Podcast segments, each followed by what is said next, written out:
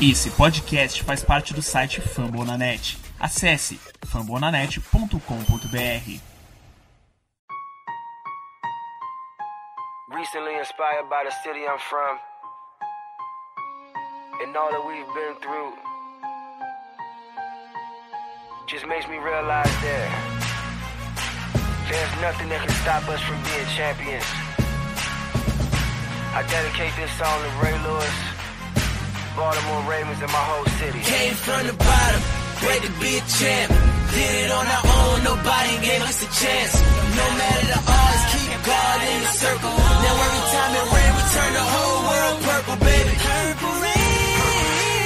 Estamos começando mais um episódio da Casa do Corvo e hoje não tem abertura bonitinha, hoje é direto mesmo, tá? Eu sou Cleverton Linhares, estou aqui com o Giba Pérez. Na medida do possível, bom dia, Giba. Bom dia, Cleverton. Bom dia, boa tarde, boa noite para todo mundo que tá ouvindo. Sempre uma desgraça falar sobre uma derrota do Baltimore Ravens, mas a gente tenta, especialmente o jogo de divisão, né? Irritante o jeito como foi, as coisas que aconteceram durante o jogo, a gente vai entrar em mais detalhes daqui para frente. Eu achei que ele ia falar que era uma desgraça falar do Baltimore Ravens. Caramba, que mudança. que mudança de Às vezes é. Às vezes é. Pelo menos ele não disse que era uma desgraça falar com a gente, né? É, aí eu já teria fechado a chamada, vamos fechar o podcast, acabou. Ficaria um pouco triste, confesso. Pois é, e João Gabriel Gelli, bom dia pra você também. Bom dia pra você, bom dia pro Giba. Bom dia, boa tarde, boa noite pra quem nos escuta. Falar um pouquinho dessa segunda derrota né, do Ravens na temporada. Pelo menos a gente tem que falar menos de derrotas do que de vitórias nesse podcast, né? Por enquanto, o nosso retrospecto é muito positivo nesse sentido, mas, né, volta e meia temos que discutir algo negativo. Então, vamos lá, pensar um pouquinho no que, que aconteceu, discutir isso aí. É, já, já caiu aqui a, a- o nosso palpite de retrospecto até a bye, né? Enfim, 40, 41, né? 41, 41 Cincinnati Bengals, 17 Baltimore Ravens. Não precisava ser essa tragédia toda pelo decorrer do jogo, mas nós vamos falar isso durante o episódio, o que, que ocorreu de bom, o que, que teve de ruim, mais coisa ruim do que coisa boa. Ah, uma derrota, assim, principalmente sendo em casa, sempre dói, mas bora lá, né? Já que tem que falar, vamos falar depois dos recados. Hold up,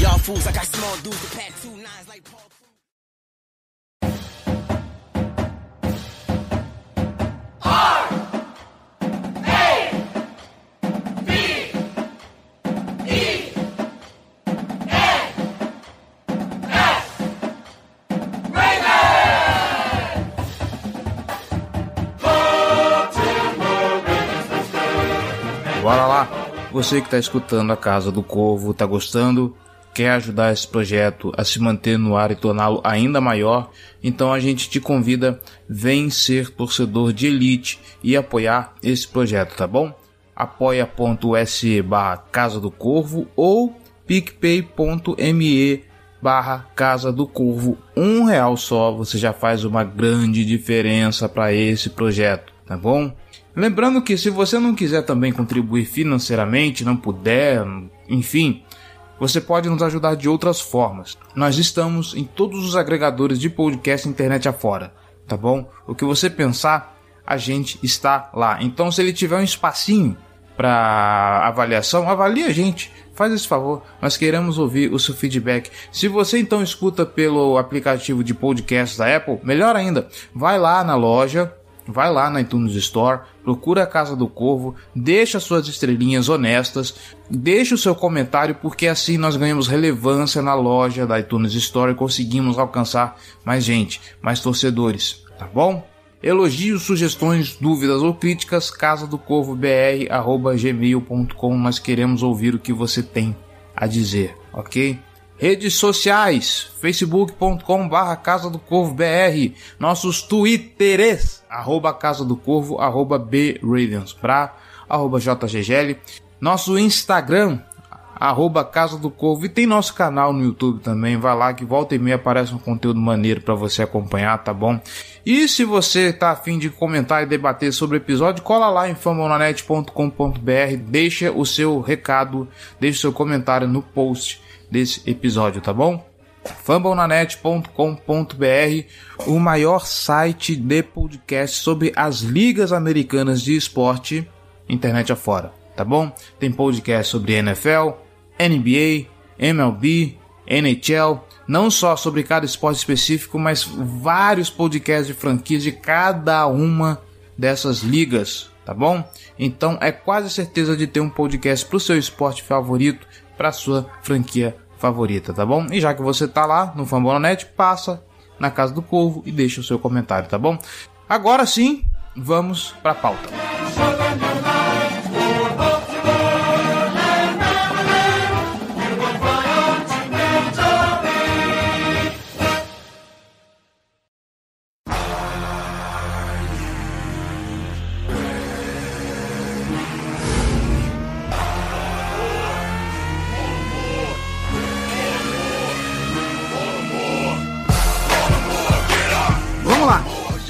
Giba Pérez, senhor, senhor João Gabriel Gelli. Eu vou dividir esse podcast em primeiro e segundo tempos, diferente do que a gente costuma fazer, né? Em vez de falar sobre ataque, depois sobre defesa, porque parece que nós vimos dois times diferentes dentro de campo. Não sei se vocês têm essa mesma percepção. Então, Giba, uh, começando contigo, eu quero falar sobre esse primeiro tempo, porque o primeiro tempo terminou 3 a 10. O começo do terceiro quarto, inclusive, o Baltimore Ravens conseguiu se colocar na frente. Não pareceu um jogo que estava tão perdido assim. A gente viu aquele começo fraquinho de novo do ataque, que nós até comentamos, de que o Baltimore Ravens parece que espera um pouco para entender o jogo, para depois começar a engrenar e tudo mais. Então, a primeira vista que eu tenho, se eu tivesse que recortar esse jogo em tempos, Acho que se eu mostro para a pessoa o primeiro tempo, ninguém diz que o jogo no final terminou a 41 a 17, porque tava um negócio parelho. Teve o erro do Malon Humphrey? Teve, né? Naquele tipo de, de, de teco perdido, aquilo não se faz. Aquilo ali é para ele ajoelhar no milho e ficar pensando na vida. Mas ainda assim, foi até um primeiro tempo razoável do time, tanto no ataque quanto na defesa, né?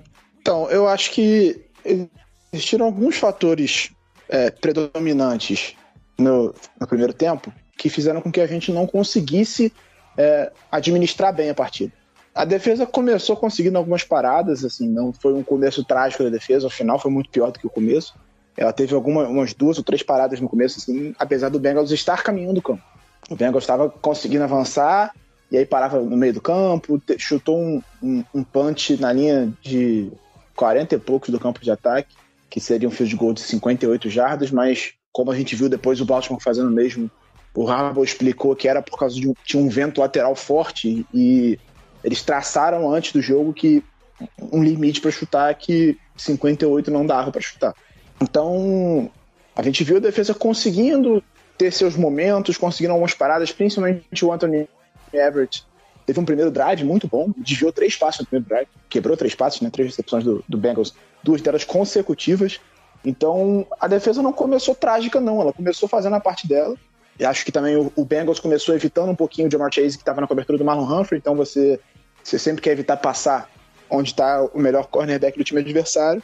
Só que, novamente, a gente viu um ataque que tem problemas. O, o mais claro deles é o jogo corrido. Por motivos óbvios. A gente perdeu os três, três principais running backs antes, uma semana antes de começar a temporada. Não é como se a gente tivesse perdido, sei lá, dois meses antes que você tem tempo para se preparar, testar uns caras, mexer um pouco e tal. Não, foram uma semana antes, machucaram os três running backs uma vez. Então, era um problema que a gente esperava que fosse acontecer e também as, as muitas lesões na linha ofensiva geraram um problema e aí isso foi uma coisa que a gente viu claramente nesse jogo. A pressão voltou a chegar muito como aconteceu lá no começo, na semana 1, que a gente perdeu também, Lamar não tinha sossego no pocket, novamente aconteceu de novo esse jogo. A pressão chegava muito, acho que faltou um pouquinho de inteligência do Lamar e do Greg Roman também na, no desenvolvimento. Quando vê que a pressão tá chegando, cara, acelera, encurta o jogo, pega o que a defesa tá te dando, faz, é, passa mais uns, uns checkdowns, sabe, lateralmente, acelera, muda o tempo do ataque. Acho que o ataque está forçando umas bolas em profundidade em situações em que não tem conforto para fazer isso. Então, quando você vê as estatísticas do Lamar no jogo, isso era um, um, panorama já no primeiro tempo. Ele começou errando os cinco primeiros passos do jogo. por causa disso. Assim, a pressão estava chegando muito, ele tinha que escapar do pocket, ele tinha que é, fugir da pressão e a cobertura em profundidade estava muito boa, muito bem feita pelo Bengals. O Bengals teve muitos méritos no jogo, além de ter uma dupla de safeties muito boa. Os cornerbacks estão jogando muito bem e eles conseguiram conter o nosso estrago. Só que a gente não tinha um jogo terrestre para compensar a cobertura que estavam fazendo em profundidade. Então, acho que o plano de jogo defensivo do Bengals funcionou muito bem e, e isso soube limitar o estrago do nosso ataque especialmente ali durante boa parte do, do, começo do primeiro tempo. Mais perto do intervalo, a gente conseguiu ter os nossos momentos, conseguiu o touchdown do Freeman, mas o jogo terrestre é absolutamente dependente do Lamar nesse momento, e aí fica muito difícil, né? Porque o cara tem que passar e tem que correr pelo time inteiro. Porque uma coisa é você ter o Lamar tendo um jogo terrestre estabelecido, ele correndo e fazendo estrago em scrambles, em jogadas até desenhadas para ele correr, mas específicas não precisando carregar o jogo terrestre. A gente viu ele carregando o jogo. Ele liderou em jardas com sobras. Assim. Teve mais que cinco vezes o número de jardas do, do, do resto do time. Ele foi para o intervalo, inclusive, com todas as jardas terrestres do time sendo dele. Os running backs somavam para zero e ele tinha 60 jardas terrestres, um negócio assim. Então, acho que o plano de jogo do ataque não, não funcionou bem no primeiro tempo. A linha ofensiva executou pessimamente as leituras foram mal distribuídas, o, o Lamar teve muita dificuldade, o ataque não conseguiu abrir uma vantagem para administrar o jogo na segunda etapa. E aí, na segunda etapa, virou a tragédia da defesa. É, especialmente o primeiro quarto ele foi ruim, né, ofensivamente. O Ravens não conseguiu mover a bola de forma alguma. Não, não é nem que por sustentar um drive por mais algumas jogadas, caminhar um pouco no campo, não. É, o Ravens foi parado rapidamente né, nas investidas dele. É, sobrou né, pro segundo, no segundo quarto, começo do terceiro, que o ataque começou a, a caminhar melhor em campo, né, ganhar algumas jardas, chegar em posição pelo menos próxima de field goal, mesmo que fosse pro ele chegou em condições de, próximas de pontuação. Uh, o Lamar teve essa dificuldade do início do jogo, o Giba falou, ele teve muita dificuldade com a pressão, é, de acordo com, com o Sports Radar, né, que é um, um desses serviços independentes que é, calculam estatísticas é, mais avançadas e, e, mais detalhadas, né? O, o, Lamar sofreu pressão em 13 dos 41 dropbacks dele, né? Que dá 31% mais ou menos. Por incrível que pareça, essa não foi a, a melhor, a, a maior é, quantidade de pre, percentual de pressão dele na temporada. E a maior não foi a contra o Raiders, também. Outra surpresa quando eu olhei os números. Mas, assim, acho que a gente consegue concordar que não foi um bom jogo do Lamar. Não foi um jogo horrível dele, eu não acho. Mas não foi um bom jogo. É, acho que ele perdeu alguns passos, acho que o processo dele dentro do pocket estava um pouco é, lento demais. Tá? Eu acho que ele segurou demais a bola, é, tentando criar jogadas por conta própria, tentando é, gerar e, e ganhar tempo para acertar alvos em profundidade. Então ele voltou meio que para aquela tendência de, de tentar ser o herói, é, não, fazer checkdowns nesse, nesse jogo, coisa que na virada, por exemplo, contra o Colts, ele soube fazer muito bem.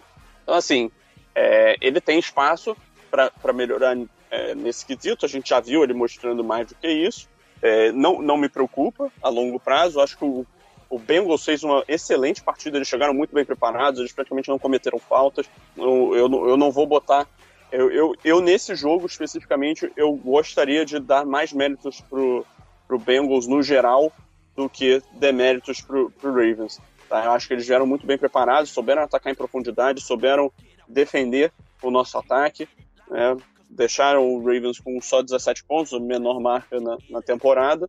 Então, assim, obviamente no, no, segundo tempo, né, o time tentou muitas quartas descidas, não tentou é, sustentar muito o ataque, que ali eles estavam tentando mais atacar o fundo do campo. Mas, assim, fim das contas, o Lamar conseguiu achar alguns passes bons. Eu, eu, como ponto positivo dessa partida, eu acho que a gente pode citar é, o Rashad Bateman.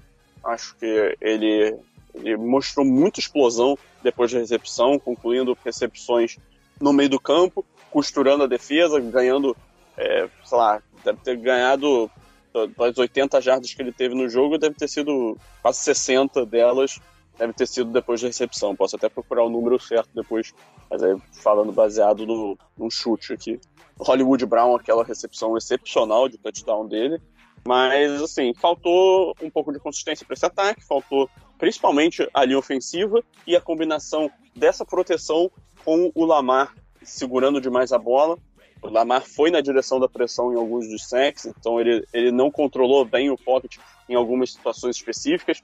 Parece que ele estava muito focado em segurar a bola, tentar correr para fora do pocket, preocupado com blitz, enquanto a nossa defesa também, no primeiro tempo, ela segurou bem, o Giba falou, o Anthony Everett fez uma partida muito boa, o Marlon Humphrey, que foi problemático nesse jogo, a gente também vai falar sobre isso, mas em linhas gerais é isso. Eu fico tranquilo quando vocês falam isso, porque eu tive a mesma percepção e eu estava meio incomodado se eu estava interpretando esse jogo certo, porque foi um jogo tão diferente do Lamar contra o Colts, como você levantou aqui, Gelli, e eu fiquei com essa percepção mesmo de que o Lamar estava segurando a bola demais, ele estava, sei lá, demorando para fazer as leituras. Eu acho que. E eu não sei por que ele precisava fazer isso no primeiro tempo do jogo apesar do que aconteceu no segundo tempo, eu posso até entender, porque o time, obviamente, precisou correr atrás do placar, mas o Lamar segurando a, a, demais a bola, a sensação de que ele estava tentando forçar os espaços para poder correr, porque não dava muito para ele contar com, com um backfield que ele tinha no momento. Uh, falando em backfield, a gente viu o Tyson Williams em campo e eu gostaria que ele fosse mais usado, porque a gente está vendo que Bell, Freeman e, Murray não são futuro para nada. O Tyson Williams já não era com esses três aí, muito menos. Ah, e a sensação que eu tive também é de que. Como é que eu posso dizer? O Lamar parecia que não estava num, dia muito legal com, com os alvos dele, né? Porque o Mark Andrews parece que apareceu muito pouco. Teve até uma interceptação, uma interceptação, ó. Teve até uma recepção que o Mark Andrews tentou fazer com uma mão só e, e não deu certo. Uh, ok, o Bateman fez uma boa partida, mas assim, no geral, parece que o Lamar Jackson não estava em bom dia com os recebedores dele, né? É, o Andrews começou bem o jogo. Ele teve duas recepções, acho que nos dois primeiros drives, ou no, duas recepções no segundo drive, um negócio assim que colocaram ele já com umas 40, 40 jardas no jogo, ele terminou com 50 e poucas. Ele sumiu depois desse drive que ele, que ele foi protagonista ali. Mas o, o Bengals focou em tirar ele o Hollywood do jogo. O Hollywood apareceu só no touchdown e foi uma bola um pouquinho mais longa do que devia, mas assim, uma cobertura dupla do Lamar em cima do Hollywood, eu acho que foi uma bola excelente. Ele deu a possibilidade do Hollywood fazer a jogada com dois jogadores cobrindo. Ele, o Hollywood conseguiu a separação na cobertura dupla. Mérito dele, e a bola do Lamar poderia ter sido um pouquinho mais fácil, mas ele fez a jogada e o Lamar conseguiu colocar a bola em condições do Hollywood fazer a jogada. Então, para mim, aquele touchdown foi, foi lindo mesmo, foi uma jogadaça dos dois. Mas uh, eu acho que também o, o, plano de jogo não funcionou. O, o, o Lamar segurando muito a bola também. Eu acho que ele podia, em, em, em alguns momentos, ter soltado um check down ali quando ele viu que não estava funcionando. Depois da primeira leitura, já ir para o check down. O check down serve para isso mesmo ainda mais quando a pressão tá chegando muito rápido, você faz a primeira leitura, vê que não tem nada, check down e vai embora, porque em alguns momentos faltou isso. E acho que também a distribuição de, de das leituras não funcionou, pelo menos em uma das jogadas que eu vi, e até o, o Ravens for Dummies lá, o Spencer, estava destacando isso, você tinha o, o, o, Andrews e o, e Hollywood abertos, e um check down no, no, e acho que era um, eu não sei se o running back saindo do backfield, era uma coisa assim, só que o Andrews e o Hollywood faziam rotas para fora, os dois. Então, para você fazer as duas leituras, você tem que deslocar a sua vista de um lado do campo para o outro, você tem que atravessar o campo inteiro. Com a pressão chegando tanto, você não tem tempo para fazer isso. De demanda um tempo no pocket que o Lamar não teve. Então ele fez a primeira leitura, quando ele viu que não tinha nada, que ele começou a, a, a virar a cabeça para fazer a segunda, ele teve que começar a fugir porque a pressão já estava chegando. Então acho que o plano de jogo do Ravens não funcionou para esse Bengals. É, acho que houve, não, não, vou dizer salto alto, mas acho que o, o Ravens não se preparou como deveria para enfrentar esse Cincinnati Bengals. E levando em consideração, é uma coisa que eu até conversei com o Gelli durante o jogo, o, o, o, plano de jogo terrestre do Baltimore, ele, ele é feito como se a gente tivesse o Dobbins ainda. E a gente não tem o Dobbins. Então eu, particularmente, se eu fosse coordenador defensivo do time adversário, no, nos options, eu falaria pro meu defensor, cara, vai no Lamar. Porque se a bola ficar com o Bell ou com o Freeman é uma vitória. Eles são, nesse momento, especialistas em transformar corridas de 30 em corridas de 10, como o Brady falou que é. Eles não têm explosão, eles não conseguem correr lateralmente, eles não conseguem aproveitar os espaços. Não que sejam muitos, porque a linha ofensiva realmente está problemática, não está conseguindo fazer muitos bloqueios, desenvolver bem os bloqueios. E acho que isso pode melhorar com a volta do Boyle agora depois da bye. Mas nesse momento, quando você tem um read option, é, forçar o Lamar a entregar a bola pro Bell ou pro, pro Freeman é uma vitória do time adversário. Porque eles vão pegar um, um, um espaço que poderia ser uma corrida de 50 jardas e transformar numa corrida de 5. Porque eles não têm explosão. A falta de velocidade deles dá a oportunidade da defesa se recuperar. Se o cara errar a leitura, errar o, o ângulo, como eles não têm mais explosão para atacar aquele buraco, o defensor consegue se recuperar e minimizar o estrago. Então, o ideal é você tirar a bola da mão do Lamar. Sendo o adversário hoje, porque quando você tem o Dobbins, você tira a bola da mão do Lamar e você toma 30, 30 jardas do Dobbins. Então, existe essa preocupação. Com o Freeman e Bell, não, não tem essa preocupação. O ideal é que a bola fique com eles mesmo. Então, o, o Ravens precisa encontrar uma solução nesse backfield e Bell, Freeman e até o Latavius Murray não são essa solução. Eu acho que o Latavius Murray ele consegue executar com decência o papel do Gus Edwards. Ele não é tão bom quanto o Gus nesse momento. O Gus é, é um cara muito mais explosivo do que ele, veloz, assim, rápido mesmo. O, o, o Latavius é mais pesado, ele quebra mais tackles, mas ele é, ele é mais pesado, então se abrir o espaço ele não vai correr com tanta velocidade quanto o Gus. Mas ele é um, um, um running back 2 decente. Só que você não tem um cara com explosão e velocidade para fazer o primeiro. Pelo menos assim. O, o, Tyson aparentemente não tem a confiança da comissão técnica e Bell e Murray e, e Bell e Freeman não têm os atributos físicos necessários para fazer isso. Então, que se teste Nate McCrary, que se busque alguém, mas esses caras não são a solução e a gente precisa ter um jogo teste minimamente decente e que não seja tão dependente do Lamar. Em relação à defesa, eu acho que é difícil encontrar uma solução, apesar da gente ter talento para isso. Mas o esquema do Martindale ele exige muito dos jogadores, é um esquema muito complexo e a gente está vendo muitos problemas de execução. Esses jogadores não estão dando conta de fazer isso. Então, talvez, e aí acho que já não bate tanto com o perfil dele, simplificar um pouco mais a defesa, é, dar um passo atrás para que a gente consiga dar dois para frente não demandar tanto dos, dos, defensores de fazer jogadas em campo aberto, simplificar um pouquinho essas pressões para que esse processamento mental agilize, porque o, o Queen estava tendo dificuldade porque ele estava com muita coisa. Depois que o Bynes entrou, que é um cara mais experiente, que entende, o Queen começou a jogar muito melhor, muito melhor. Ele vem de duas semanas muito boas. Mas você vê vários jogadores tendo dificuldade em ângulo de tackle, em, porque essas, é, essa complexidade da defesa do Ravens exige demais dos jogadores. Então, eu acho que a gente está num momento da defesa em que a gente não tem os caras necessários para executar elas com ela com perfeição. Então, que se simplifique um pouquinho ela, para exigir um pouquinho menos deles e, e, talvez, sendo um pouquinho mais conservador, a gente consiga ter um pouco de equilíbrio.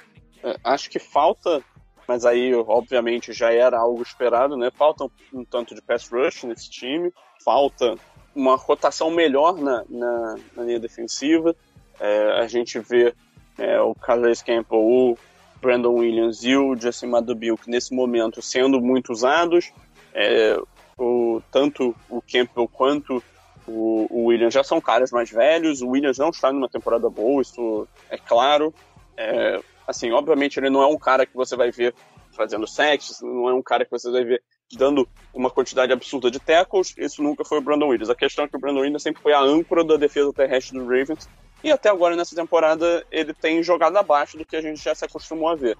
Assim, eu acho que isso de fato é um sinal de que ele está já na reta final de uma carreira, uma ótima carreira pelo Ravens, mas é problemático para a versão 2021 de Baltimore. O Campbell continua jogando em altíssimo nível, é um dos melhores jogadores dessa defesa, sem pensar muito aqui, mas eu acho que provavelmente ele é o melhor jogador da defesa nesse, nessa temporada, até agora. Mas esse miolo de linha defensiva, por mais que ele não tenha a responsabilidade primária de gerar pass rush, ele tá deixando a desejar um pouco nesse quesito, tá? É porque ele não tá gerando nada. Né? A gente esperava que ele gerasse pouco, mas não nada. E o Madobilk, ele tem jogadas explosivas, mas falta consistência. Enquanto isso, o Broderick Washington Justin Ellis são peças muito, muito rotacionais, né? não são caras que você vai ver em campo fazendo a diferença. É, os caras que fazem a diferença são esses três primeiros. E talvez com a volta do Derek Wolf, depois do bye, né, que é a expectativa, ele foi ativado da, da Injury Reserve agora, é, talvez essa rotação fique um pouco mais intensa, os caras joguem um pouco mais frescos, né, e o Martindale consiga usar melhor essas peças que ele tem nessa linha nessa linha defensiva. É, e aí vem também a questão dos, dos experimentos com os linebackers. Parece que o Bynes se encaixou mesmo, que o Quinn tá jogando melhor como, como Will ao invés de Mike, né, jogando no, no lado fraco da defesa, enquanto que o, que o Malik Harrison perdeu espaço. Ele virou, ele saiu de segundo linebacker para quarto. Ele perdeu a posição dele pro, pro Chris Board também. O Chris Board é o cara que entra em campo em jogadas óbvias de passe agora também. Então, assim, essa defesa tem tido muitas dificuldades, ela tem, tem sofrido, tem sofrido principalmente no ataque aéreo, mas mesmo assim a defesa terrestre tem alguns jogos que ela falha. Nesse jogo ela estava indo bem até os dois últimos touchdowns do, do Bengals, é, mas os adversários estão passando muito contra o Ravens, porque isso tem dado certo, né? Já foram alguns quarterbacks que passaram das 400 jardas contra a gente. A gente vai enfrentar é, depois da 4 folga. de 7. Então, 4 dos quatro- 7 passaram para 400 jardas. Pois é. É, Assim, é uma defesa que, em termos de esquema, ela é complexa, ela tem momentos muito bons, principalmente nos desenhos de pressão do, do Martindale, para conseguir fazer, botar defensores em condições de chegar no quarterback, mas está faltando um pouco de execução também. É, eu acho que no começo do jogo a defesa conseguiu pressionar bem o Burrow, o Burrow teve que mudar a plataforma, desviar muito, em muitos dos passes que ele tentou. O problema é, gerar pressão é o que é consistente semana sim, semana não, em termos de, de estatística. Converter isso em sacks não é, um, não é um, uma estatística estável, né, ano a ano. Mas num jogo de futebol americano, na prática, você precisa gerar, converter essas pressões em sacks. Aqui a gente viu o Ravens falhando nisso, tá, sem dúvida alguma. E nesse ponto específico, eu vou botar muito mérito pro Joe Burrow, tá? Para mim, ele fez uma partida excepcional nesse quesito de manipular o pocket, escapar da pressão, é, dar um passo para o lado quando a pressão estava chegando e ajustar a plataforma dele para conseguir completar o passe. Ele estava sempre com os pés por baixo da, da base dele, pronto para disparar o passe, sempre olhando para o fundo do campo, sempre confiando nos recebedores dele. Para mim, o pass rush nesse jogo específico ele funcionou bem no começo, depois ele, ele perdeu pressão, né, perdeu a força dele, mas no começo estava muito bem e o Burrow soube lidar é, de forma excelente com isso. Agora, esse foi o pior jogo que eu vi do, do Marlon Humphrey na carreira. Ele reconhece isso, ele sabe que ele tem que melhorar. Até agora, o começo de temporada dele não é bom, né? Isso já foi discutido, o Giba já falou muito sobre isso também. É, esse jogo foi o ápice disso, mas eu pessoalmente tenho confiança de que o, o Humphrey vai produzir mais do que ele entregou até agora. Eu espero que esse jogo sirva como uma motivação, algo que ataque o ego dele para ele melhorar, trabalhar para executar em um nível mais alto, né? E que ele possa jogar como um quarterback top 5 da NFL, que é algo que ele, ele tem capacidade, ele já mostrou isso anteriormente. Se ele jogar nesse nível, o Anthony Everett mantiver o nível que ele apresentou nesse jogo, porque o Bengals estava atacando ele com frequência no começo da partida, né? É só ver a quantidade de, de passes lançados na direção do T. Higgins, na cobertura dele, que o Everett conseguiu quebrar muitos deles, né? Como o Giba já citou também no podcast. Se os dois jogarem é, no nível que eles são capazes, e o Jim Smith servir como a terceira opção ali nessa, nessa rotação, eu acho, e ainda ter o Tavon Young, que está fazendo uma temporada legal para um cara que perdeu, ainda mais para um cara que perdeu é, dois anos aí é, de jogo, eu acho que o Ravens tem condição de, de melhorar é, na secundária. Agora, essas duas semanas aí que o time vai passar só treinando, né, essa semana agora e a próxima, elas têm que ser focadas em fundamento. O Ravens não pode perder a quantidade de tackles que ele está perdendo. Eles têm que treinar muito tackle em espaço aberto, tem que treinar muito tackle ao desengajar de bloqueios para concluir essas jogadas de forma mais rápida e minimizar a quantidade de jardas depois da recepção que está rolando, a quantidade de jardas depois do contato que está rolando. É, eu acho que a defesa, o principal foco nesse durante essa folga é acertar os tackles, é deixar os caras mais tranquilos, fazer algum ajuste esquemático. Eu não acho que essa defesa tem o que adicionar em termos de ajustes de elenco durante esse bye. Eu acho que ajustes de elenco são mais plausíveis para o ataque nesse momento.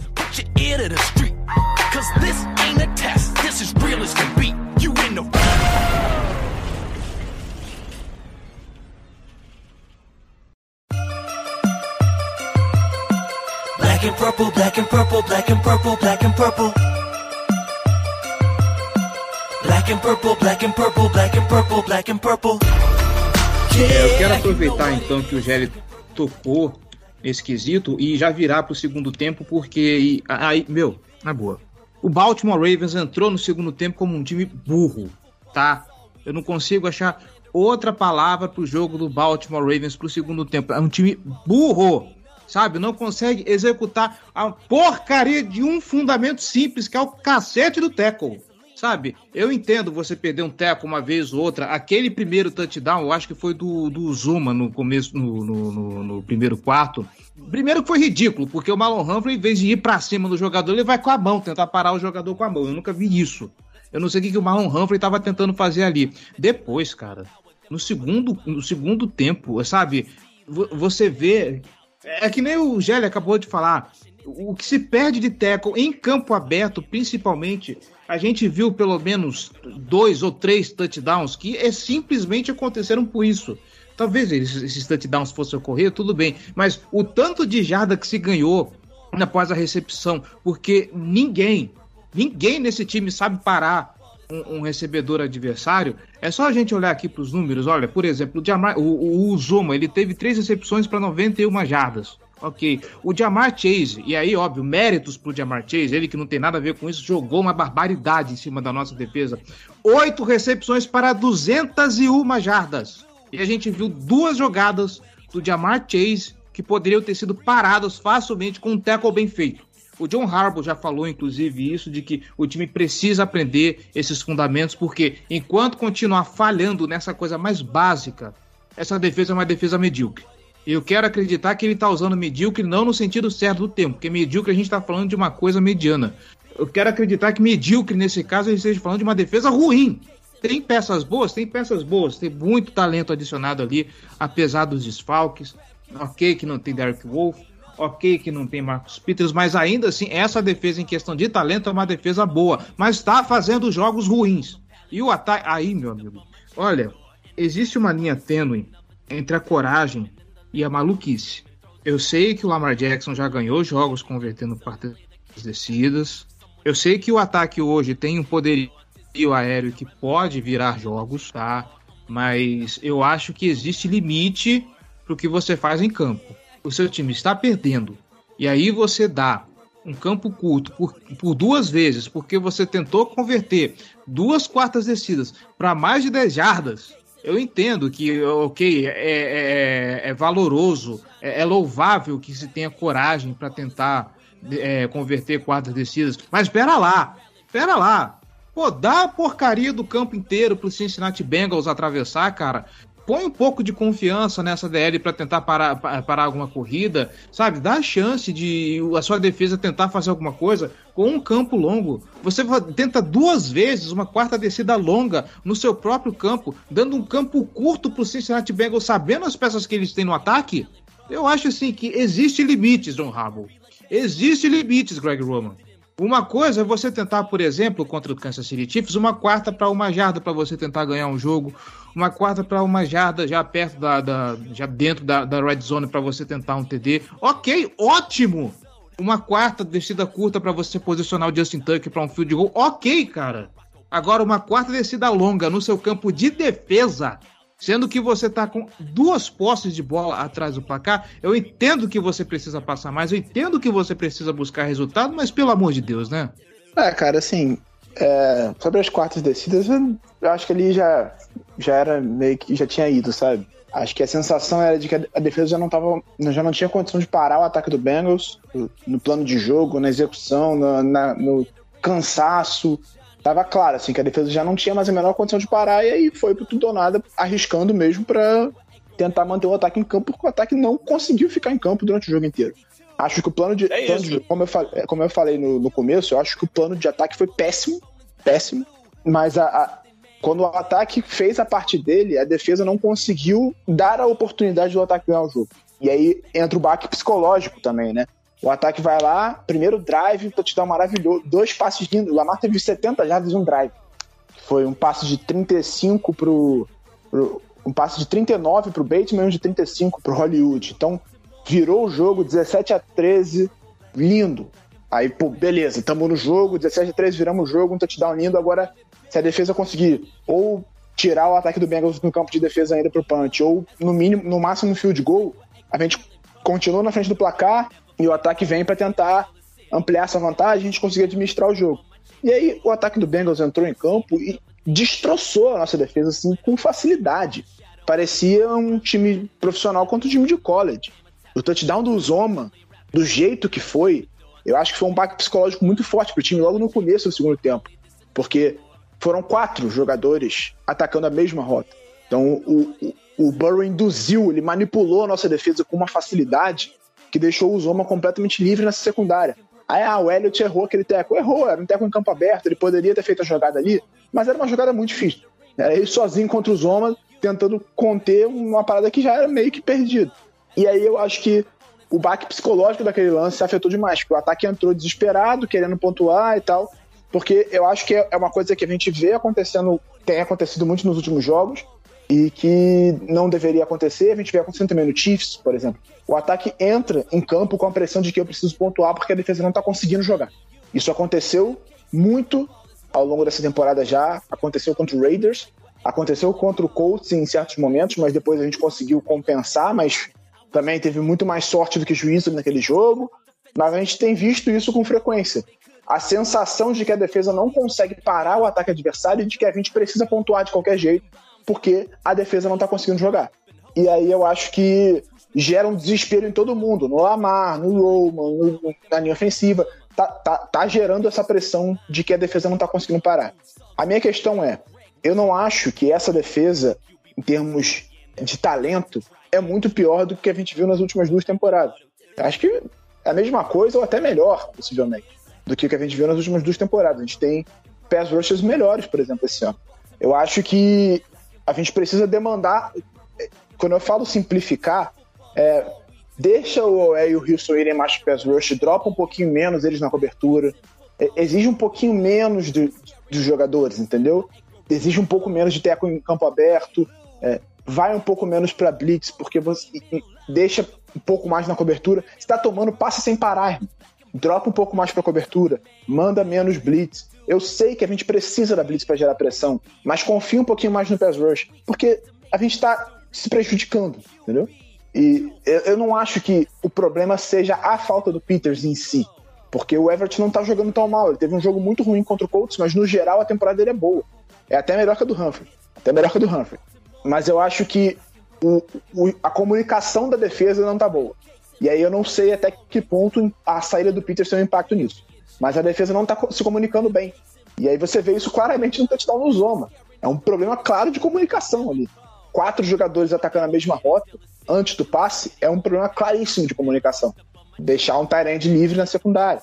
Então, que eu, quando eu digo simplificar é isso, você exigir menos dos jogadores, porque eles não estão eles estão tendo problemas de execução por causa disso também.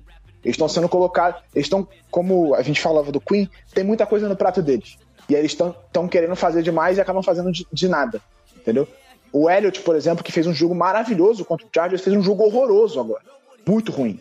A gente fala do Humphrey, mas 70 das 200 jardas que o Humphrey cedeu no jogo foram por causa do Elliott. O Elliott tirou ele do, do, da jogada do Jamar Chase. Ele, ele errou o ângulo de teco de forma constrangedora e além dele perder o teco porque ele errou o ângulo, ele tirou o Humphrey da jogada. Por isso que o Chase teve o touchdown de 80 jardas. Então, foram várias, vários momentos pontuais que mataram esse time. A gente teve esse lance do, do, do touchdown do Chase, que foi o, o, o, Bengals revirou o jogo, né? Ele virou para 20 a 17. A gente entrou com um ataque em campo, não conseguiu produzir, e aí, quando, numa terceira para 3, cede um touchdown de 82 jardas pro Jamar Chase.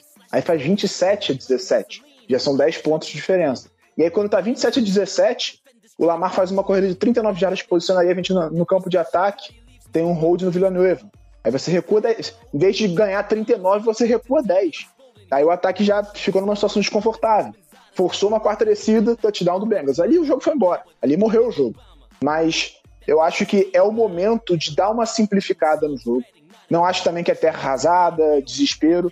A preocupação eu acho que é muito mais pelo calendário do que propriamente pelo desempenho do time. O time ainda está oscilando mas a gente está falando de chegar no meio da temporada ainda. Existem muitos ajustes para se fazer. A temporada é uma maratona, é, uma coisa, é longa, tem tempo ainda pela frente. Correções precisam ser feitas, obviamente, mas principalmente em se tratando da defesa, eu acho que nós temos peças para fazer essas correções. A gente tem talento para jogar muito melhor do que a gente está jogando.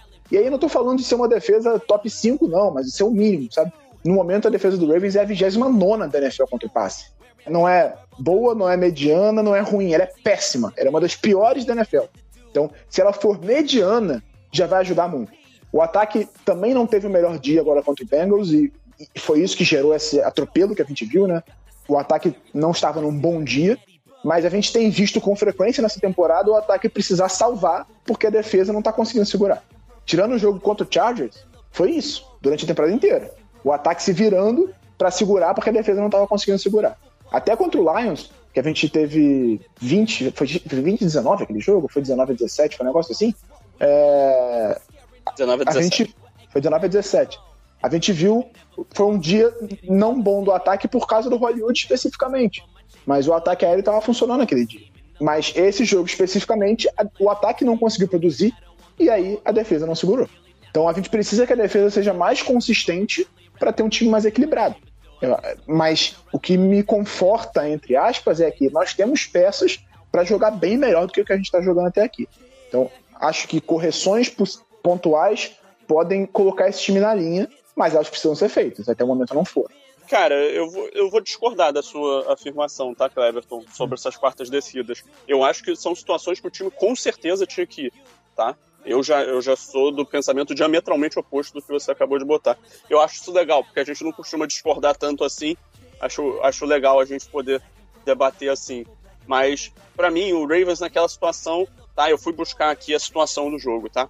A primeira quarta descida que o Ravens tentou era o comecinho do quarto período, era uma quarta para um, na linha de 29 do campo de defesa. Tava 27 a 17, né, nesse momento. Numa situação de quarta para um, você perdendo por duas potes já no último período, tendo Lamar Jackson, ali, para mim, é fácil você decidir e tentar converter.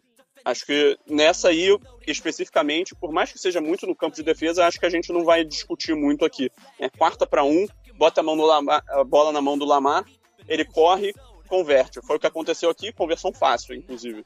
Aí, pouco depois, né, faltavam 11 minutos e 43 segundos, foi uma quarta para sete na linha de 38 do campo de defesa. Ali, o que foi chamado foi um passe.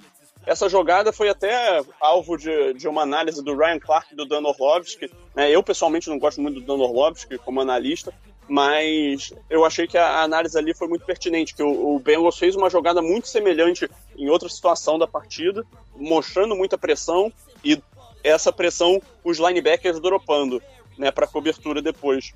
Ali a chamada não foi muito boa, mas era uma situação de quarta para sete, 11 minutos faltando, né, 12 minutos mais ou menos, duas posses de bola de diferença. A defesa não estava fazendo absolutamente nada, né? Tinha acabado de tomar dois touchdowns ridículos, né? O segundo do Zoma e o, e o do Jamar Chase. O momento da partida estava com o Bengals. Ali eu entendo também você, você arriscar, porque se você não consegue pontuar nessa, nessa campanha, provavelmente o Bengals ou vai destruir o relógio ou ele vai acabar né, com, fazendo mais touchdown. Ok, aconteceu, o Ravens não conseguiu converter. Ali o jogo morreu, tá? Mas se o Ravens recebe a bola de volta, e aí ele recebeu de volta já depois do touchdown do Joe Mixon, né, que foi de umas 20 e poucas jardas, ali o Ravens tem que continuar arriscando, né? Já tá perdendo por, por 34 a 17, então já passou a ser por três posses de bola. Você tem que continuar arriscando, por mais que esteja no campo de defesa. Aí veio a sequência, né? Que foram era uma quarta para cinco, virou uma quarta para 15 depois de duas faltas de saída falsa. É, então virou uma quarta para 15 na linha de 33. Ali a situação é muito difícil de converter mesmo, mas você tem que tentar é, fazer o quê? É a mesma coisa para a última quarta descida. Então, assim, para mim, é, não, não, tem, não tem muito o que discutir, sabe? É, é, essas são quartas descidas que o time tinha que, que tentar se o objetivo era ganhar o jogo. Na situação, no contexto que a partida estava, é, e eu não estou falando isso baseado em analytics, não, porque eu nem vi o que, que, o que, que o, os dados estavam apontando. Mas assim, eu tenho muita confiança de que os dados apontariam que nessa situação o time tinha que ir, ir para tentar a conversão mesmo. Ainda mais se você considera que a defesa não estava segurando nada no, durante o terceiro quarto. E ela vai a gente vai ver que ela não vai, vai continuar não segurando nada no restante do quarto período, tá? Então, assim, para amarrar o jogo, meu, esse é o meu último pensamento que eu tenho para oferecer aqui. Ah, não sei, cara. Nessas duas, quarta, a quarta para um, ok. Aí até aí é ponto pacífico, a gente até concorda. Mas essas duas, cara, eu acho que eu preferia ver o Cincinnati Bengals destruindo o relógio, matando o jogo com uma, uma diferença curta, do que você terminar o jogo numa narrativa de que o time, de que o time fez 40 pontos na sua casa. Ok que a defesa não estava segurando nada, ok, mas eu acho que se você chuta pro punch, se vai pro punch, dá um campo longo pro Cincinnati Bengals, algum, sei lá, a defesa em algum momento pode aparecer. A gente já viu a defesa em alguns momentos jogando, jogando de forma ruim, mas sendo clutch já no final do jogo, dando oportunidade para o ataque, o ataque conseguir finalizar alguma coisa. Óbvio, de novo, eu tô falando isso de orelhado, tá? Não tô falando, ah, não, porque o time entra. Não, isso aí é, é, é simplesmente baseado no meu pensamento e se, for, se valesse alguma coisa, era eu que tava lá na sideline do time, não aqui desse lado fal falando, mas uh, eu acho que é uma questão de, sei lá, a narrativa que fica. Eu não gosto muito de usar essa palavra porque ela já tá bem gasta, né? Mas a narrativa que fica é que. Poxa, cara, 41 a 17, velho. Na sua casa. Ok, é o Cincinnati Bengals. O Cincinnati Bengals fez por merecer hoje ser first seed da, da, da, da, Eu nem sei se ela tá sendo first seed nesse momento, mas pelo menos é líder da FC Norte. O Cincinnati Bengals fez por merecer Sim, é a temporada seed. até aqui. First seed. Fez por merecer a temporada inteira até aqui. Legal, pô. Sim, não é que a gente tá enfrentando uma várzea. É um Cincinnati Bengals surpreendente que tá merecendo. Tá na, na posição que tá. Mas, porra, 41 a 17, cara. Sabe, eu preferia ter ido pro punch e ver, e ver a defesa tentar fazer alguma coisa para segurar no campo longo do que você deixar o, o, time na cara do gol e ver o Joe Burrow destruir, esfacelar a defesa do Baltimore Ravens como fez no finalzinho. Mas, enfim. Cara, mas assim, tecnicamente pra gente na temporada não faz a menor diferença tomar 40, 50 pontos agora ou não. Foi um jogo, um jogo que a gente jogou mal e perdeu assim, não vai afetar saldo de gol nem nada do tipo, tá não, não, tem efeito nenhum. A gente perdeu o jogo, o importante era tentar ganhar. Então, tipo, o que, que te dá mais chance de ganhar? Você arriscar aquela quarta descida ali ou você confiar na sua defesa que não tá conseguindo parar absolutamente nada, não tá conseguindo fazer um teco? Se você converte aquilo ali, o ânimo mudava, o ataque caminhava, de repente conseguia um touchdown e aí você consegue, consegue quebrar o momento do jogo e mudar o clima do jogo. Mas a defesa realmente não estava arrumando nada. Não estava arrumando nada. Eu acho que numa circunstância em que o jogo tivesse, sei lá, uma posse e que a defesa tivesse conseguido parar o Bengals, ele teria chutado, obviamente, mas com duas posses, você desesperado vendo sua defesa sendo destroçada, faltando 10 minutos para acabar, você arrisca mesmo. Eu, eu também concordo nesse ponto. Não acho que tenha sido nenhum absurdo a decisão.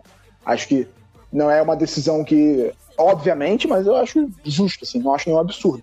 O que, que para mim tá pegando é problema de execução. E aí, no longo prazo, me preocupa muito mais o ataque do que a defesa. Porque na defesa a gente perdeu uma peça titular, que é o Marcos Peters, né? O, Wolf vai voltar agora. Então, o único titular mesmo que não está jogando na defesa é o Marcos Peters. Mas quem teve aquele desempenho brutal foi a defesa, não foi o ataque. Acho que tem o fator jogo terrestre não existir, que a gente tinha, vem vendo nos últimos anos uma defesa descansada em campo, né? Porque o Baltimore corre muito bem com a bola, domina o relógio, cansa o adversário, e aí você vê sempre uma defesa descansada em campo. Foi o que aconteceu contra o Chargers. Jogou muito bem por causa disso também. Mas o fato de você precisar da defesa e não poder contar com ela é muito mais preocupante. O ataque que perdeu mais peças, perdeu peças mais importantes, tá conseguindo entregar alguma coisa ainda. É o melhor ataque da NFL? Não. Mas você nem espera isso de um ataque que perdeu o, left tackle titular, o right tackle titular, que estava jogando melhor agora, machucou também. É, 35 lesões na linha ofensiva, perdeu os três running backs titulares, já perdeu dois wide receivers por, por algum tempo, né? O Bateman perdeu seis semanas e o Sam Elton já perdeu duas. Então, você tá, o, o Tyrant titular não, não jogou nessa temporada ainda. Então, o ataque tem muito mais desfalque, está conseguindo entregar alguma coisa minimamente decente. Está oscilando naturalmente, isso faz parte, né? Com a quantidade de lesão que a gente tem, a tendência é que oscile mesmo. Mas está conseguindo entregar a defesa, que tem muito menos problema de lesão, não está conseguindo entregar, assim, o um mínimo. Você não está falando de, novamente, não estamos falando de uma defesa mediana, razoável contra o passe, é, ruim contra o passe. É uma defesa terrível, muito, muito, muito ruim. Então, acho que a, a defesa tem que ser cobrada muito mais do que o ataque. O ataque está fazendo o que é possível dentro das condições que tem. Bom, enfim, né? Infelizmente não é algo que vai mudar o jogo. Mas já que você tocou nesse assunto de lesão, Giba, de linha ofensiva, eu acho que a gente pode finalizar falando sobre a atuação do Tristan Colon Castilho. E aí eu vou deixar para vocês, porque eu não tenho gabarito nenhum para falar de linha ofensiva, porque eu não entendo muito, mas. Tá aí o Phillips, não? Tá aí, Phillips, desculpa. Não foi. Não é. Não, Colon Castilho no jogo. Não foi. Quem que entrou no lugar do. do... Do o Bosman foi, foi titular. Foi, foi, é, o Bosman foi titular. Quem jogou no lugar do, do foi o Tyre Phillips. Mas foi o Tyre Phillips, desculpa, ato falho, desculpa, tô confundindo o nome dos jogadores, mas eu acho que a, o lado direito agora preocupa, né? Assim, já era preocupante, né? A gente estava jogando com um guarda improvisado, mas o, o, o Mecari estava jogando muito bem. É, eu tenho a confiança de que o Mecari vai ser um excelente right tackle no longo prazo? Não, mas até o momento o que ele mostrou é de um bom right tackle. Ponto. A saída dele preocupa demais. Porque o que a gente viu do Tyler Phillips como right tackle no ano passado foi terrível, muito ruim mesmo. E do que a gente viu desse jogo não foi muito melhor. Óbvio, pô, o cara entrou no meio do jogo contra o Cincinnati Bengals, já numa situação de, de derrota. Ele estava treinando de guard para mudar, de left guard para mudar para right tackle. Então, assim, são várias circunstâncias que talvez melhore um pouco daqui para frente com ele sendo preparado treinando ali. Mas eu não tenho a menor confiança de que o Tyre Phillips vai ter um rendimento minimamente decente na posição. Então a gente está numa situação de desconforto absoluto. A gente está sem dois tecos e, e o, o Mecari deve perder por baixo umas cinco semanas, cinco a seis semanas, na melhor das hipóteses. E a gente volta contra duas defesas líderes em sacks depois da bye. Sim. Nos próximos três confrontos, duas das, as duas melhores defesas sacando que é Bears daqui a três semanas e Vikings logo depois da bye. Então, a gente vai precisar de ajuda ali na, na, na ofensiva, encontrar algum jeito, não sei o que, que o, o De Costa vai fazer, não sei nem se tem margem para fazer alguma coisa, né? não sei se vai trocar por alguém, é, enfim. Mas alguma coisa precisa ser feita porque a linha ofensiva tá realmente muito preocupante. E aí fica difícil você exigir alguma coisa de um ataque que não tem explosão no backfield e não tem linha ofensiva para bloquear. Não tem como. É, essa é a grande preocupação, tá? É, essa lesão do, do Mecari, para mim, é a maior preocupação que sai dessa, desse jogo, que é uma linha ofensiva que já tá sofrendo com, com parte física. Né?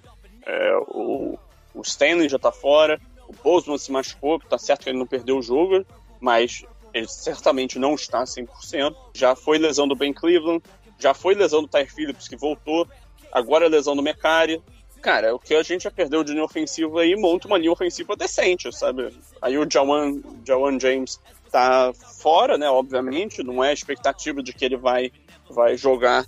Se ele jogar é só muito no final da temporada, nos playoffs, é, e sei lá como ele vai voltar.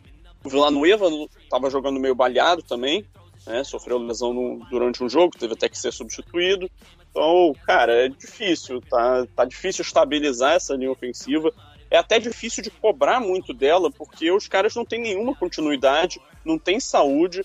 Então, assim, obviamente a gente tem que cobrar, tem que esperar que eles vão desempenhar, mas eu acho que, assim, é até algo que eu ia levantar com vocês pra gente, é, pelo menos do meu lado, fechar o podcast, que é, vocês acham que o Ravens vai atrás de alguém durante esse período de bye? A, a, a data limite para fazer trocas é na semana que vem, vocês acham que o De Costa vai buscar algum reforço? Muito se fala de um running back, como por exemplo Marlon Mack do Colts, né, que está no mercado. Muito se fala de buscar um offensive tackle agora, depois dessa lesão no mercado. Estão falando muito do, do Cedric Obui, né, que foi draftado pelo Bengals na primeira rodada há alguns anos. É, foi um bust, mas que parecia que estava fazendo um trabalho sólido em Seattle. Ele foi cortado recentemente, porque ele estava lesionado e perdeu o espaço. Não sei, se fala também do Morgan Moses, que é um bom right tackle, que jogava no, no Washington e agora ele foi pro Jets, está no contrato baixo. Eu não sei qual é a massa de manobra que o, o, o Decosta tem em termos de cap para atacar essas necessidades, mas eu acho que o Ravens tem que investir alguma coisa focando especialmente na linha ofensiva. É, o que eu acho que entra na questão é justamente a capacidade que a gente tem de, de teto salarial. O nosso teto salarial está muito comprometido por também por causa das lesões, né? Que são muitas. Então, assim, se, se houver a possibilidade, eu acho que o De Costa vai fazer, porque é um desespero nesse momento. A gente está em uma situação desesperadora na linha ofensiva. Então, se não fizer nada, é, é uma temporada perdida. N não tem como você ser competitivo desse jeito. Não tem. Realmente vai ter que se mexer, vai ter que dar um jeito, improvisar ali. E eu não tenho a menor confiança de que o Tyree Phillips vá conseguir dar conta do recado. O, o Joe D'Alessandro, o técnico de, de falou que vai ser ele.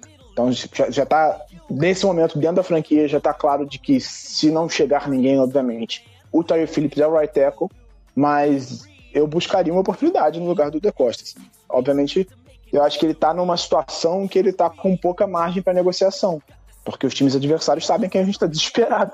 Então vão querer a vida numa troca. É, eu acho importante lembrar né, que, em termos de capital de draft, ele tem escolhas boas para trocar por veteranos, tá? Ele tem escolhas extras de quarta rodada, muitas, né? Acho que ele tem quatro escolhas de quarta rodada, tem escolha extra de quinta rodada, se eu não me engano. Então, assim, ele tem, ele tem opções de ativos para oferecer. É, e é a questão de encontrar um parceiro para fazer essa troca. Olha, eu acho que se houver espaço de, de, de, manobra, eu não, por enquanto, não vejo o, o time indo atrás de um running back, como como você citou, Gélio, porque me parece que de alguma forma o, o Baltimore Ravens está ok com o running back. Diferente de linha ofensiva, onde a, a, profundidade do nosso corpo da, de linha ofensiva é da profundidade de um Pires.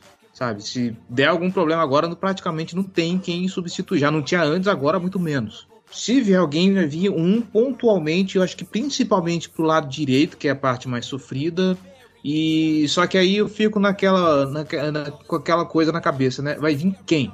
Com qual preço?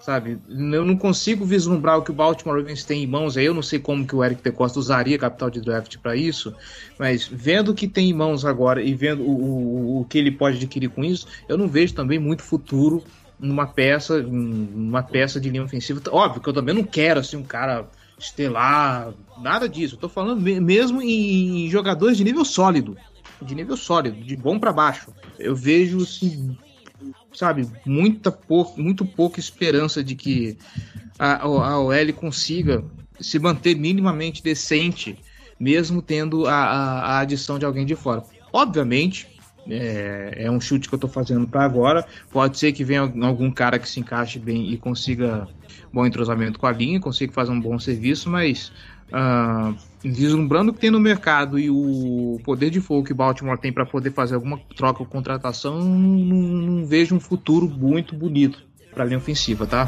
Yeah,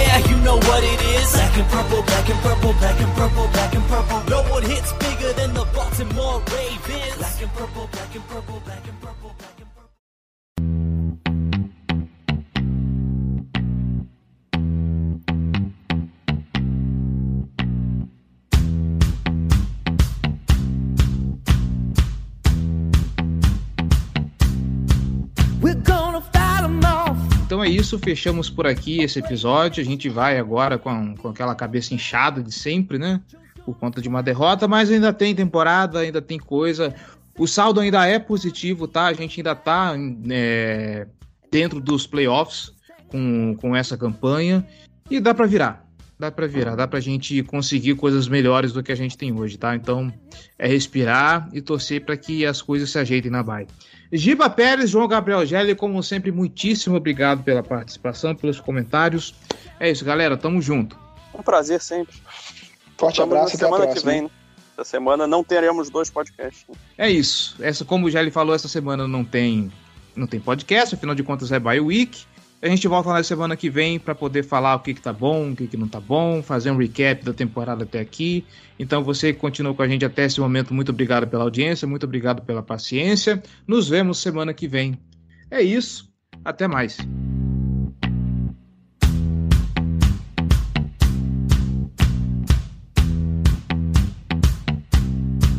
John's gonna talk about